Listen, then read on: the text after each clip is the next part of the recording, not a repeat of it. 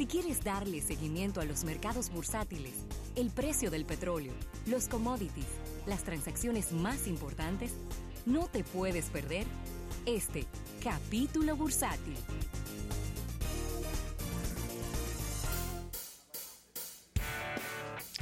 Mire, agradeciendo a nuestros amigos del Banco Popular, Banco Popular a tu lado siempre, y agradecer a Seguros Universal por esta, este capítulo bursátil, Ravelo. Claro que sí, Rafael, y aunque los índices bursátiles de los Estados Unidos están positivos en el día de hoy, en el día de ayer tuvieron una un retroceso importante, ¿no? Porque mira que el Dow Jones ha caído por debajo de los 27 mil puntos después de que tenía ya varias semanas estable en los 27.200, 27.100, pero ahora está en 26.875, una bajada bien fuerte eh, que ocurrió justo en el día de ayer y que Conversaremos con Eriden Estrella más adelante. En este momento aumenta un 0.04%. También el Standard Poor's 500 bajó sustancialmente ayer, se mantiene por encima de los 3.000, 3.008,81, pero eso es un casi un 1% de crecimiento, es decir, que el día de ayer estuvo, estuvo de espanto y brinco, y el Nasdaq también aumentando un 0.21%, pero está en 8.192 después de que había estado por los 8.300 puntos aproximadamente. Así que lo que sí es una excelentísima noticia es el desplome que ha tenido el precio del petróleo. ¡Wow! 2 dólares con 21 centavos se cayó el petróleo en lo que va el día de hoy. Es que a mí, me, a mí en lo personal me estaba extrañando bastante esta escala alcista del tema del petróleo, porque lo que estamos leyendo es que las economías no están en, un buen momento. La economía interna de los Estados Unidos va bien, pero no es tampoco que está creciendo, eh, eh, que se ha recalentado la economía. o sea, la economía está estable y en países eh, Latinoamérica las, economías no van bien, señores. El crecimiento mundial de la economía con lo que está ocurriendo en China, que como nos ha repetido hasta la saciedad nuestro compañero Carlos Almanzar, es un traga petróleo China, la economía está bastante lenta también. Entonces, el petróleo subiendo y las economías lentas, hmm. de verdad que se eso, esa ecuación no me, no me daba a mí. Es complicado. En este momento el petróleo regresa a sus niveles normales, 56 dólares con 37 centavos. Repito, 56 dólares con 37 centavos. El Brent también bajando 2 dólares con 36 centavos y ahora está en 62 con 69. Y lo que sí que ya se había anunciado era que iba a haber una baja en el precio del oro, que tiene probablemente algo que ver con los recortes en la, en la, en la tasa eh, de intermediación en los Estados Unidos, que la bajaron en un cuarto por ciento. Está en 1.429 dólares la onza de oro. Así que en el día de ayer ocurrieron muchas cosas, Rafael, en la parte económica en los Estados Unidos. Sí, nada más hicimos irnos del programa y como no estábamos en el aire, aprovecharon ese momento para armar todos estos pequeños líos, pero no se acordaban que el programa venía hoy y que lo íbamos a decir. Mira, Ravelo, el Reino Unido invertirá 2.300 millones de euros más para preparar a este pueblo para un Brexit sin acuerdo. ¿Sale más barato gastar eso que hacer un acuerdo? Eso anunció tu directo amigo Boris Johnson en su gran... el primer ministro británico Boris Johnson. Digo, no es porque eso sea malo. Ojalá yo sea amigo del primer ministro británico. Claro que sí para yo, para decirle la cosa de frente, decirle, pero Una distingancia, como dijo el Lo primero es, dime algo. ¿Tú te resistes a usar la gelatina o es, o es, una estrategia? ¿Esa es la primera o la última pregunta? Yo creo que debe ser la última. No, depende, depende. Que pudiera ser un rompehielo. También. Para empezar la conversación.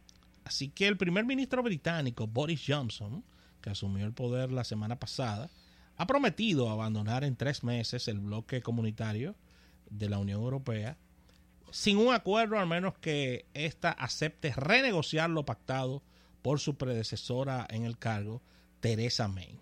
Recuerden que a Teresa May se le devolvió cuatro veces este acuerdo que ella presentó con muchísimos arreglos. La propuesta, sí. Sí, y en su primer anuncio político de gran calado, el nuevo ministro de Finanzas, el señor Sahid Havin, dijo que el desembolso permitirá al gobierno mejorar la formación de los agentes aduanales, contratar más personas para hacer frente al aumento previsto de las solicitudes de pasaportes y mejorar la infraestructura en torno a los puertos.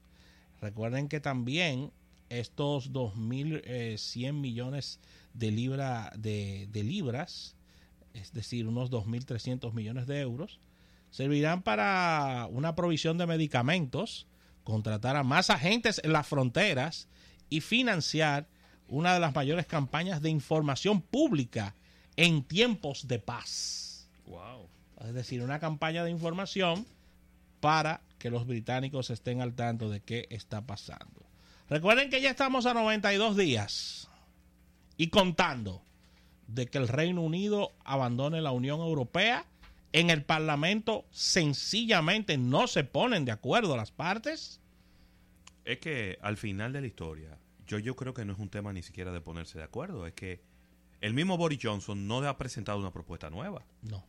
Entonces, si él no presenta una propuesta, ¿qué van a discutir? No, ya está hablando de, ya está hablando de salir sin acuerdo. Claro, esa siempre fue su propuesta. Y le, y le está, y le está tirando a la Unión Europea una propuesta de renegociación, lo cual la Unión Europea no va a hacer nada. No creo. Yo no creo. No creo que eso, eso vaya funcionando. Así que, sumando la cifra anunciada por, por Habit, este, primer, este ministro de Finanzas, el gobierno británico ha hecho una provisión total de 6.300 millones de libras esterlinas, es decir, unos 6.900 millones de, de euros con relación al impacto del Brexit en cuanto a los ámbitos ya mencionados. Además, a fin de preparar a los ciudadanos y empresas para un Brexit sin acuerdo, se gastarán unos 138 millones de libras esterlinas, es decir, unos 151 millones de euros, en una de las mayores campañas de información es decir, esto es publicidad, ¿eh? Para consultar a los ciudadanos que viven en el extranjero, Ravelo. Así que ahí está, preparándose el Reino Unido para salir sin un acuerdo del Brexit y esto sería un Brexit duro. Ravelo. Wow. Increíble. Está complicado eso, de verdad que, de verdad que sí. Eh, eh, yo de verdad que no, no sé cuál es el cálculo que está haciendo Boris Johnson eh, porque las decisiones que él está tomando no, van a tener solamente un efecto en el Reino Unido, sino... ¿En toda Europa? yo diría en el mundo entero. Es verdad. Porque mira cómo hasta nosotros terminamos bailando en el lío. Sí, los, guineos de nosotros terminaron bailando en el lío. Y los mangos. Y los mangos. Entonces, está, es, es complicado, muy complicado el escenario. Y, y, yo no sé si ellos están conscientes de lo complicado que es el escenario o cuál es el cuál es la carta debajo de la manga. Porque parece o parecería que hay una carta debajo de la manga. Eh, en, caso, en el caso no. Ya es un hecho de que va a ser un Brexit eh, sin acuerdo, Rafael. Mira, aquí veo una aquí veo una noticia que está llegando calientita. Ah, y es que el operador brasileño de restaurantes IMC se fusiona con el franquiciador de Pizza Hut y KFC en Brasil, uh. formando un enorme consorcio aquí de restaurantes. El operador brasileño de restaurantes internacional Meal Company Alimentazo eh, llegó a un acuerdo para fusionarse con el franquiciador de Pizza Hut y KFC en Brasil ya que los, la compañía están buscando ahorro de logística y compras, Ravelo. Según la presentación de valores, la familia Martins, que controla al franquiciador eh, Multi QSR, recibirá aproximadamente 29 millones de acciones comunes emitidas por IMC, que tendrá participación de un 15% de la compañía. Así que las Pizza Hut y 62 unidades de KFC en Brasil eh, estarán formando parte de este conglomerado de franquicias. La compañía combinada eh, tuvo estimado un in- ingreso, Ravelo, de 2.300 millones de reales el año pasado. Esos son 607 millones de dólares en, ya sumadas las tres, 460 tiendas, Ravelo, en todo Brasil. Esos son los restaurantes de IMC, KFC y Pizza Hut, que ya son uno solo. Ya están bajo la misma, Sí, bajo la misma mano. las compras van a salir más baratas ahora. La logística va a salir Sí. más económica, según explican Y ellos. y la experiencia de, La experiencia. de un grupo que ya ha tenido éxito Sí, en un país eh, relacionándolo con, con otro. así mismo, Ravelo. Mira, y Burger King anuncia que el Impossible Whopper estará disponible en todo el territorio de los Estados Unidos el próximo 8 de agosto. ¿Qué? ¿Eso ya? ¿Qué es Impossible Whopper? ¿Verdad? Para los que no lo saben, recuerden que Burger King, a través de una empresa Burger King. que fabrica este, esta carne, es una carne que no está hecha de carne, pero que sabe como carne. Eh, Parece como un, Sí, como sí. un trabalengua. Trabalengua, es pero- una pieza Pero es así. de relleno para la hamburguesa que prácticamente es de hecho. Y, lo hemos repetido en muchas ocasiones. Ellos tenían muestreos de esta carne en el Consumer Electronic Show de Las Vegas, dándosela a probar a la gente. Y yo tuve la oportunidad de probarla. Y yo dije, ¿y esa carne? Me dicen, no, eso no es carne. Entonces, eh, es un producto que está hecho en base a, o pudiéramos decirle que es una, la carne alternativa. Me gusta ese nombre. Sí, sí, sí, la sí, sí. carne alternativa. A partir de... A ti el que no te gusta es el sustituto de la carne. No, no. No puede que me vienen con esa historia de que, que el aguacate es un sustituto de la carne. Cómete un plato de arroz con aguacate vacío. A ver. ¿Qué pasa? No, no, no. Nunca, nunca. Entonces, ellos han hecho muchas pruebas Sí. en mercados pequeños y Ha ido muy bien, ¿eh? introdujeron el Impossible Whopper en abril en- a, mo- a modo de prueba en San Luis y de ahí en adelante lo han ido, han, han ido haciendo ampliando las pruebas en San Francisco, Las Vegas, Miami, Baltimore, Columbus, Georgia, Montgomery, Alabama y a partir del próximo día 8 de agosto podrás comprarlo en cualquier Burger King en los Estados Unidos. Tremendo paso el que da Burger King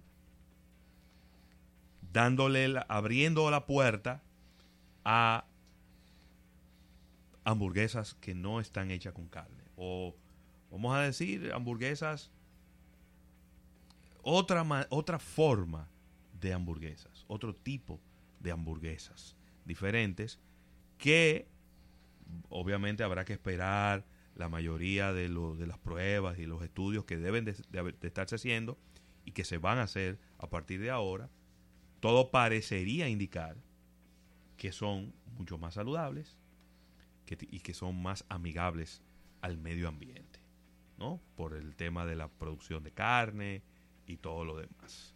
Mira, De hecho- eso, eso lo único que esperamos es, y ahí lamentablemente eh, Burger King ha tenido un tema de delay y otras cadenas, por qué no decirlo, con la actualización de su menú, con presentaciones de, de menús internacionales.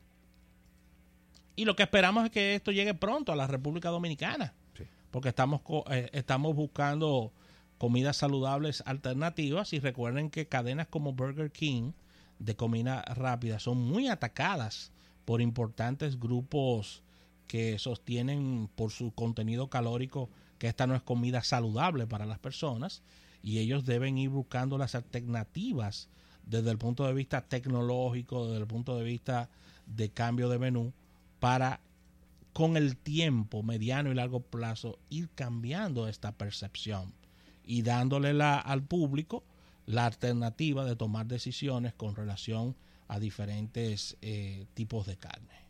Mira, Ravelo, y como bien decías y traía los números de América Latina, según la CEPAL, hoy se presentan los de la República Dominicana y la CEPAL dice que nuestro país crecerá un 5,5% en el 2019. Es decir, que seguirá el milagro económico. Ahí está. Míralo ahí. La CEPAL redujo el mie- eh, este día de ayer las perspectivas de crecimiento de América Latina y el Caribe a, estamos hablando de 1,3% debido al mal desempeño de economías importantes como Brasil y, y México y la desaceleración que afectará a 21 de 33 países de la región, Pero no aquí. pero dice la CEPAL, no tanto para América Latina como el Caribe. Óiganlo bien, de 33 países de la región, 21 estarán desacelerándose. Eso no ocurre en la República Dominicana, No. que crecerá un 5,5%. Increíble, Rafael. Crecimiento. ¿Eh? Ahí no hay miedo. Increíble el crecimiento de nuestro país, económicamente hablando. Y debe de estar en los tres primeros, ¿no? Déjame ver. Déjame ver. La economía de Panamá, por ejemplo, crecerá un 4,9%. La de Guyanas, 4,6%. Ravelo. Bolivia, un 4%, según dice la CEPAL. Tus amigos de Venezuela, menos 23%. No, se quedaron Menos cortos. 23. No, se quedaron. Nicaragua, Eso menos sigue- 5%. eso Baja más de ahí todavía. Así que el crecimiento económico de la región, déjame ver quién es que está liderando esto.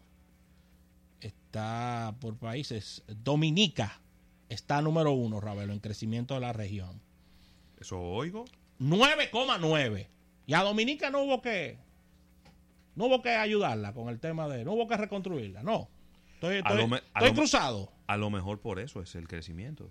Porque el desempeño del año pasado fue tan pobre a propósito de Sí. la destrucción de los huracanes Sí, que pasaron por ahí. eso pasó por ahí. Y que, Ah. que a lo mejor el bajón del año pasado fue tan grande que ahora eh, ha vuelto a sus niveles normales y por eso, 9,9. por eso el crecimiento es tan alto. 9,9 el crecimiento de Dominica. Siguen ahí empatados. Sí, Antigua y Barbuda también. ese fue, eso acabó con todo ahí. 5,9%. Y en tercer lugar, la República Dominicana. The Economical Miracle. ¿no? Y ahora que vamos a tener milagros económicos con ¿Eh? el nuevo ministro de Economía, Planificación y Desarrollo. Sí, sí. Déjame decirte, me puse muy contento al ver que... Brillante, brillante. Pero que me pongo muy contento cuando veo gente muy joven en el Estado. Gente joven, 30 años de edad. Graduado en Harvard, ¿cómo no? Dio hasta Sí, clase. chévere. Dio hasta clase allá. Pero chévere, sí, yo, yo no... eh, eh, eh, ya eva- evaluarlo por su capacidad, No, pero que eso, esa hoja de vida habla muy bien de él, ¿no? pero de entrada, el solo hecho de que sea joven, que tenga 30 años ya, para mí es mejor que el otro que, que estaba. Que es muy bueno el que estaba. también. Claro, pero que ten- pero este es un país de gente joven, Rafael. ¿y, Eso es verdad. y entonces, ¿por qué si somos un país de gente joven tenemos que tener un Estado lleno de gente vieja? Es cierto. Yo no entiendo eso. Digo, yo no estoy diciendo tampoco que la gente vieja no pueda hacer aportes. Hay que, tiene que, tiene que haber un balance. Tiene que haber un balance. Tiene no que haber un balance. Ni muy, muy, muy jóvenes, ni muy, muy, muy, muy viejos. Es más, Balance. en algún momento, cuando reformen la constitución de nuevo, debieran de ponerle un techo a la edad de un presidente. Es verdad. Pero claro, Rafael. Sí. Tiene que ponerle techo. Así mismo como tiene un límite hacia abajo, hay un límite hacia abajo en la constitución para ser presidente de la república. No son 25 años. No, me 25 es para ser diputado y senadores. Ah, de- ok, sí. Creo que para ser presidente es un poco más alto. Más- un poco más. Vamos a alto. verificarlo. Pero así mismo como hay un límite hacia abajo, tiene que haber un límite hacia arriba. Es verdad. ¿Cómo es posible que una gente de 80 años, y que hablando de, de- de- de- de que va a ser presidente, Oye, eso pasó ya. ya se, siéntese a asesorar a los Ya otros? ese ciclo se cerró. Siéntese a asesorar a los otros. Sí. No es que no puede aportar, pero desde otro, desde otro escaño, desde otro lugar. 80 años un presidente. No, no, no. Y entonces todos los que están abajo no sirven ninguno. Somos todos, todos son cabeza hueca, va- cerebro vacío. No, vienen, los, vienen los delfines. Eso no es un equipo en Puerto Plata. ¿Eh? Eso no es un Los equipo. delfines de Puerto Plata. No, pero bien, vienen otros delfines ahora con sangre nueva. Dicen ellos. Renunció el de, ¿Eh? ¿Qué? El de obra pública. ¿Quién pusieron? No Tenía han puesto a nadie. Tenía que renunciar. No han puesto a nadie. No, no han puesto a nadie todavía. Tenía que renunciar, ¿no? Acuérdate que antes no era así. No, pero ahora la ley lo dice. Tiene que renunciar. Sí. Yo- hay dos leyes con eso. La constitución y la ley electoral. Qué bueno. Son dos leyes que hay con eso. Estoy loco, loco por ver quién, a quién que van a poner ahí en obra pública ahora. Se, se habla de, de un MVP. Se, ha- se habla de un MVP. Otra vez. Pero ¿y por qué habla, hay que devolver? se habla. Se ¿Pero por habla. qué hay que devolver? No, no entiendo. Digo, yo no sé, él puede haber, eh, puede que haya hecho un, muy- un excelente trabajo cuando estuvo en esa gestión, pero ya él pasó por ahí ya. Y él está en otro, en otra etapa, en otra cosa. sí, Vamos a poner otra gente. Hay muchos ingenieros Uf. buenos aquí. buenísimo. Sí, sí. Eso es verdad. No hay más en ese partido. Hay muchos ingenieros buenos. Así que, o puede ser de la sociedad civil también. ¿por ¿De qué no? dónde? De la sociedad civil. La sociedad civil y la sociedad militar. Sí, la sociedad civil. Así que vamos a ver, vamos a ver qué pasa. Todavía queda un año de desempeño. Así que señores, con esta información cerramos este capítulo bursátil del día de hoy, dando las gracias al Banco Popular, a tu lado siempre a Seguros Universal.